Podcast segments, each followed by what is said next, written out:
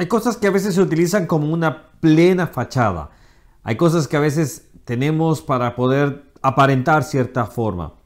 Hoy vamos a ver Deuteronomio capítulo 6 y vamos a aprender el tema del el tefilim. Hola, ¿cómo están? Que Dios les bendiga. Bienvenidos nuevamente. Estamos estudiando Deuteronomio y hoy vamos por el capítulo 6. Recordemos, vamos a responder las tres preguntas. ¿Qué dice el capítulo? ¿Qué versículo vamos a ver? ¿Y qué aprendemos para, con nuestra, para nuestras vidas en este estudio? Vamos a ver primero el capítulo de qué habla. Habla de dos temas según la diagramación de lo que hace la Reina Valera. Es el gran mandamiento, es el temor al Señor, obviamente, es ese tener eh, ese respeto al Señor. Y después trata sobre la exhortación hacia la obediencia. ¿Y cuáles son beneficios de, esta, de, esta, de la obediencia?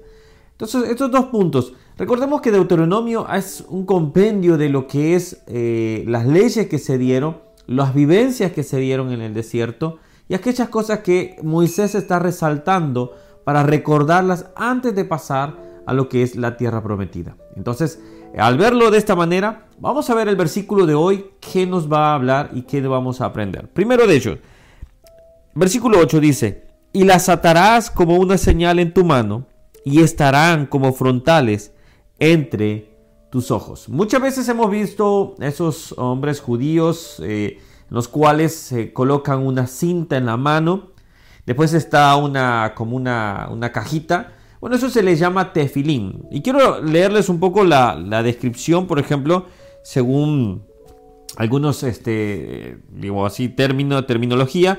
Es un término que proviene del griego filacterión, protección, amuleto, que pasó del latín como de filacteria, que se refiere a unas pequeñas envolturas o cajitas de cuero donde se encontraban o guardaban pasajes de las escrituras. Mira lo que dice el, comentario bíblico Matthew Henry y que lo dice, dice, las filacterias eran precisamente las cintas que se ataban a la frente y en la que se eh, escribía lo más importante del Shema para, para tener Deuteronomio 6, 4, 5 como un recordatorio ante los ojos.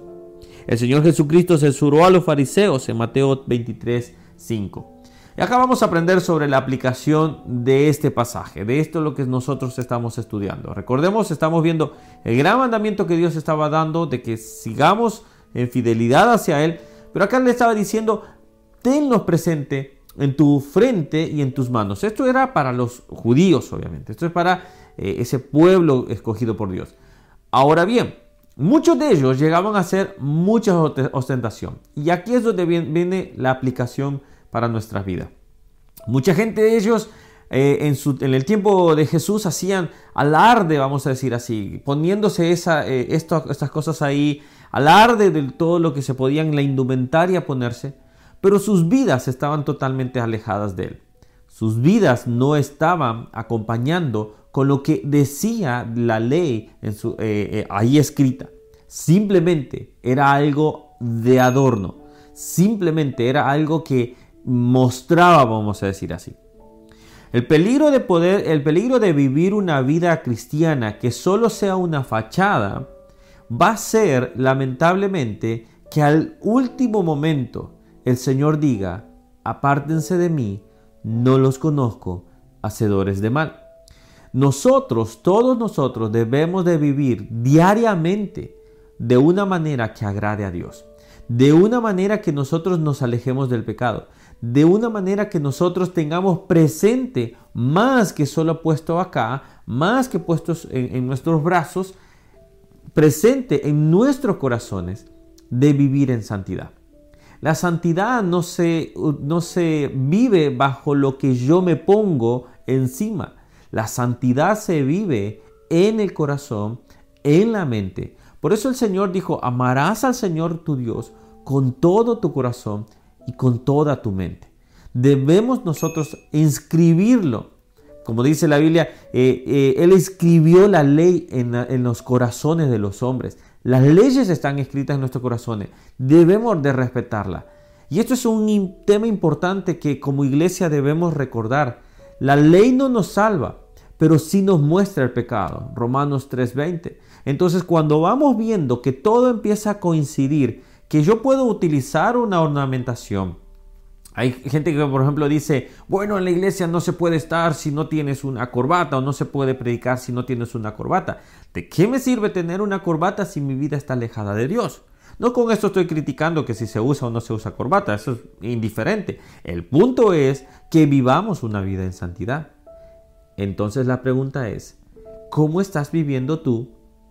¿Cómo estás llevando tu cristianismo frente a Dios? ¿Es una plena, una plena fachada? La Biblia dice que Dios conoce los corazones de los hombres y nada está oculto ante Él. Entonces, ¿qué tengo que hacer? ¿Vivir una fachada? ¿Vivir una imagen, un holograma, vamos a decir así, de aparentar algo? ¿O vivir íntegramente para el Señor?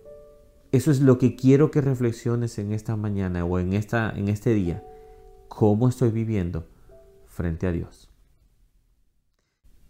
Seguimos avanzando en Deuteronomio. Gracias por acompañarme. Llegamos a los 7000 suscriptores. Gracias a todos ustedes. Si algunos no le han dado la campanita, denle ahora. Porque saben que YouTube no, el, algoritmo no avisa si tú no tienes la campanita. Así que dale a la campanita si estás aprendiendo en estos, estos eh, devocionales, estudios bíblicos, como tú le quieras llamar. Lo importante es que podamos estar todos los días de lunes a viernes conectados. Dios te bendiga y nos vemos el día de mañana en un nuevo capítulo de Deuteronomio. Hasta luego, Dios te bendiga y acá te puedes suscribir si no te has suscrito. Chao, chao.